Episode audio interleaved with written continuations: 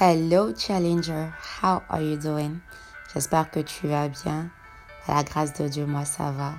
Et nous sommes de retour dans notre Bible Challenge. Nous le continuons. Nous sommes à présent dans le livre de Thessaloniciens. C'est pas plus grâce.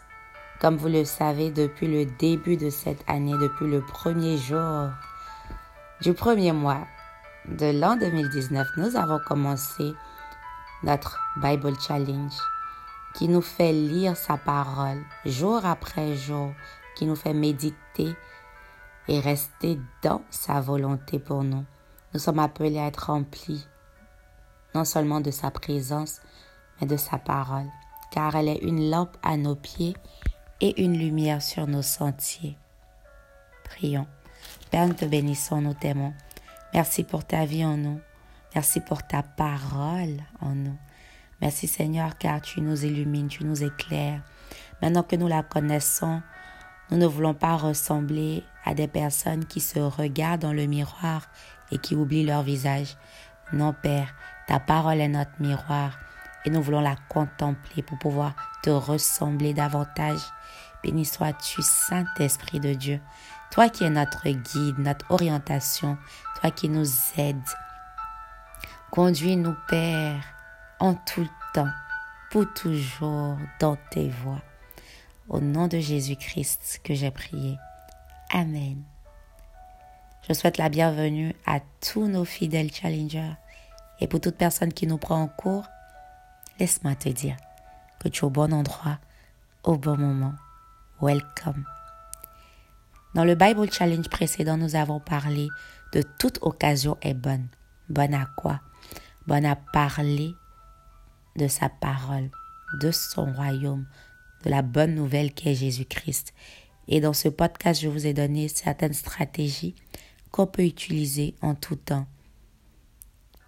Un exemple, même si on demande l'heure à un étranger, s'il te plaît, quelle heure fait-il Et que la personne te répond par exemple, il est 5h57, comme il est à présent. Là, tu peux en profiter pour dire merci, mais l'heure vient. Elle est déjà là. Où les vrais adorateurs adoreront. Qu'est-ce que ça veut dire?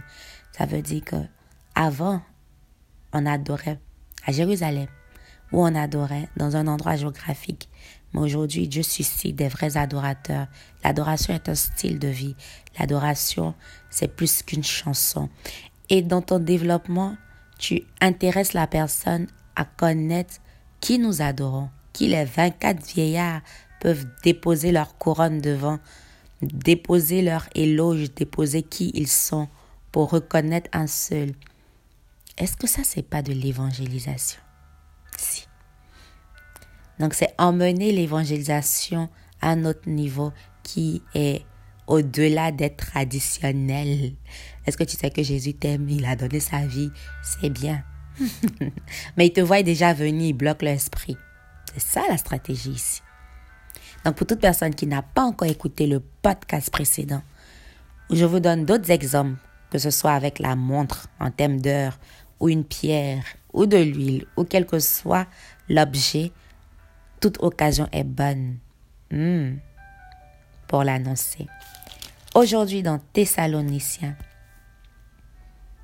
Paul nous dit, au premier verset, de la part de Paul, Silas et Timothée, à l'église de Thessalonique, qui appartient à Dieu le Père et au Seigneur Jésus-Christ, que la grâce et la paix vous soient accordées. En ce jour, que la grâce de Jésus-Christ et que sa paix nous soit accordée, te soit accordée, quelle que soit les tempêtes dans lesquelles tu peux te retrouver, les vents, hmm. quelles que soient les pluies. C'est de ça que Matthieu nous parle, que ce soit les tempêtes, les pluies, les vents. Parce que ta vie est fondée sur le roc qu'est Jésus-Christ, tu connaîtras la paix. Et je prie que le prince de paix t'envoie sa shalom, his peace upon you localise en ce moment précis. Le verset 2 nous dit, Nous remercions toujours Dieu pour vous tous. Et nous pensons sans cesse à vous dans nos prières. À qui penses-tu sans cesse dans ta prière? Pour qui est-ce que tu pries N'oublions pas que 1 Thessaloniciens 5, verset 17, que nous allons étudier quand nous serons au cinquième chapitre, nous enseigne de prier sans cesse. Pray without cease. Prie sans cesse. Mais aujourd'hui, je te demande, pour qui est-ce que tu penses dans ta prière? Pour qui est-ce que tu pries sans cesse? Faut que tu pries pour quelqu'un sans cesse. Faut que tu ne pries pas que pour toi, pour toi-même, pour toi seul, ne sois pas dans le ministère de toi. Sois dans le ministère de Dieu. Prie pour quelqu'un. La Bible nous enseigne de prier les uns pour les autres. D'intercéder pour nos frères, nos sœurs et nos challengers. Aujourd'hui, que ce soit ton exercice, aie quelqu'un à l'esprit. Laisse le Saint-Esprit t'inspirer une personne que tu connais bien ou pas, mais que son nom soit sensible au nom de la personne dans ton esprit. Et prie pour cette personne, connaissant sa situation ou pas. Mais je veux prier pour Anaël. Je ne connais pas d'Anaël personnellement. Mais quelle que soit sa situation, Saint-Esprit intervient. Toi seul connais mieux son histoire. Cette personne a besoin de toi plus que jamais. Cette personne a besoin que tu interviennes dans son cœur. Seigneur, fais ce que tu sais faire de mieux. Au nom de Jésus, Amen. C'est aussi simple. Prie pour quelqu'un aujourd'hui. verset continue en disant, En effet, nous nous rappelons devant Dieu, notre Père, votre foi si efficace, votre amour si active et votre espérance si ferme en notre Seigneur Jésus-Christ. De quoi est-ce qu'on se rappelle quand on pense de toi ou qu'on pense à toi? Est-ce qu'on se rappelle de ta foi si efficace, ton amour si active et ton espérance si ferme, que ces critères t'annoncent à partir d'aujourd'hui. Qu'on se souvienne de ta foi si efficace. Faut que tu aies une foi efficace. Faut qu'on se souvienne de ton amour actif. Est-ce qu'on sent ton amour? Est-ce que ton amour est actif? Est-ce que ton amour est animé par l'amour de Dieu? Faut qu'on voit ton espérance si ferme en notre Seigneur Jésus-Christ. Nous savons, frères, que Dieu nous a aimés il vous a aimé, il vous a choisi pour être à lui. Quand tu sais et reconnais que Dieu t'aime hum, et t'a choisi, il y a une manière de vivre. Hum, il y a une manière qui accompagne ce savoir. Tu ne peux pas vivre comme tu veux. Permettez-moi du thème, tu ne peux pas vivre bêtement, sachant, reconnaissant que son amour t'a localisé et que tu lui appartiens. Pour qui tu appartiens, tu dois vivre pour cette personne. C'est ça. Autant ancien, lorsqu'on est esclave, on vit pour son maître. Aujourd'hui, la Bible nous appelle non seulement héritier de Christ, héritier de Dieu, co-héritier avec Christ, mais nous sommes aussi, l'apôtre Paul dit, esclaves de Jésus. Pour cela, nous devons vivre pour notre divin maître. Comment vis-tu pour lui? Aujourd'hui et toujours. Est-ce que tu l'as dans ton esprit? Est-ce que c'est actif? que tu vis pour lui et par lui? Pour cela, il y a certaines actions, il y a certains endroits, il y a certaines attitudes. Si elles ne le glorifient pas, alors moi, j'y suis pas aussi. En tant qu'ambassadeur de Christ, ce genre de pensées doivent t'animer. En effet, quand nous vous avons annoncé la bonne nouvelle, ce ne fut pas seulement en parole, j'aime ça, mais aussi avec la puissance et le secours du Saint-Esprit. Quand tu annonces la bonne nouvelle, que ce soit pas par des paroles vaines, faut que ça soit animé par une puissance, mais laquelle? La puissance du Saint-Esprit, par son secours et avec une entière conviction. Si toi-même tu n'es pas convaincu de ce Jésus que tu annonces, qu'est-ce que tu nous dis? Hmm. Vous avez L'apôtre Paul dit, vous savez comment nous nous sommes comportés parmi vous pour votre bien. Comment te comportes-tu parmi les siens pour leur bien? C'est important. Ayons notre prochain en pensée. Toujours. Vous avez suivi notre exemple. Quel exemple suis-tu? Et quel exemple émets-tu pour que les autres suivent? Et celui du Seigneur, notre exemple par excellence doit être celui du Seigneur, notre Seigneur Jésus-Christ.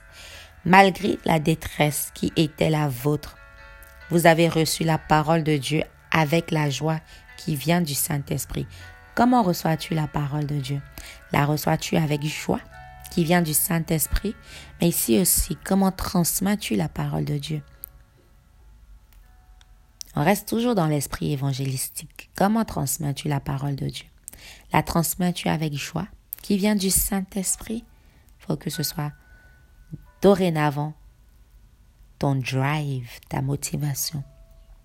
Comment transmets-tu la parole? Transmets-la avec joie. La joie qui vient du Saint-Esprit. Ainsi, vous êtes devenu un modèle. Wow!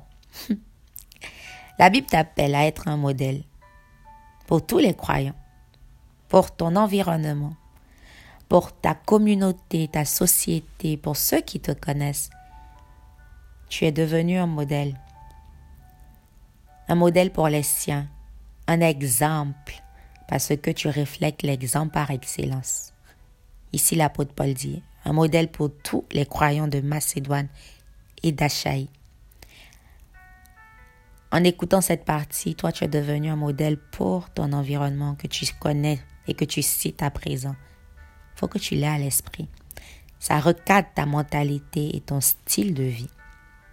En effet, non seulement la parole du Seigneur s'est propagée chez vous, en Macédoine et en Achaïe, mais encore c'est partout que la nouvelle de votre foi en Dieu s'est répandue. Est-ce qu'on connaît que tu es animé d'une foi en Dieu et que cette nouvelle est répandue? Point d'interrogation. Il faut que ça soit ta part. Nous n'avons donc pas besoin d'en parler. Tous racontent comment vous nous avez accueillis quand nous sommes allés chez vous et comment vous avez abandonné les idoles pour vous tourner vers Dieu. Wow! Qu'est-ce que tu abandonnes pour te tourner vers Dieu? Très important. Quel caractère abandonnes-tu? Quel comportement? Quel centre d'intérêt abandonnes-tu pour te tourner vers Dieu? Quelles sont tes nouvelles manières, ton nouveau conditionnement, conditionnement, on dit. Quels sont tes nouveaux paramètres que tu mets en place parce que tu as reçu le renouvellement de l'esprit? Qu'est-ce qui a changé? Faut que ça change. Tu dis aux gens que Dieu transforme, mais ta vie n'est pas transformée. Il y a un point d'interrogation. Hmm. Vous avez abandonné les idoles. Quelles sont les idoles que toi, dans ta vie, tu abandonnes? Pour te tourner vers Dieu afin de le servir, lui, le Dieu vivant et vrai. Servir Dieu, c'est pas en prédication ou en chanson ou avoir un ministère spectaculaire. Servir Dieu, c'est dans le quotidien. C'est dans ton intimité avec Dieu, tu le sers ta communion avec les autres, tu sers Dieu au travers de la vie des gens. C'est ça, servir Dieu. C'est pas aussi mystique et mystérieux. C'est simple. Vous attendez que Jésus, son Fils, vienne des cieux. Est-ce que ça, c'est notre cas? Est-ce qu'on attend que Jésus vienne? Peut-être oui, mais est-ce qu'on se prépare pour sa venue? Là est la question. C'est lui que Dieu a ramené d'entre les morts il nous délivre du jugement divin qui est proche. Et je répète, qui est proche. C'est ici ainsi que prend fin le premier chapitre du livre de Thessaloniciens. Qu'est-ce que nous apprenons? Nous apprenons beaucoup. Nous apprenons que nous devons avoir une vie et une foi solide, efficace, ferme en notre Seigneur Jésus-Christ, que nous devons être des modèles. Parce que nous suivons notre exemple par excellence. Nous sommes appelés à le refléter en tout temps. Mais cela se fait en contemplant sa parole et en laissant son esprit nous renouveler, nous changer. Faut que faut qu'on voit une transformation dans ta vie car Dieu il transforme, le diable déforme. Mais Dieu transforme. Faut que ta vie d'avant et d'aujourd'hui qu'il y ait une transformation énorme parce que ta vie appartient dorénavant à Jésus-Christ. C'est avec joie que je vous ai servi ce podcast. Moi, c'est Souveraine Amwako. Je vous donne rendez-vous dans notre prochain épisode en Thessaloniciens chapitre 2. Premier Thessaloniciens. Thessaloniciens 1, chapitre 2. Sur ce, j'aime bien vous dire que je vous aime comme Christ nous aime. Mais lui nous a aimé le premier et il nous aime avant tout et pour tout. Son amour durera jamais. Que son amour soit ta force, ton confort et ton réconfort.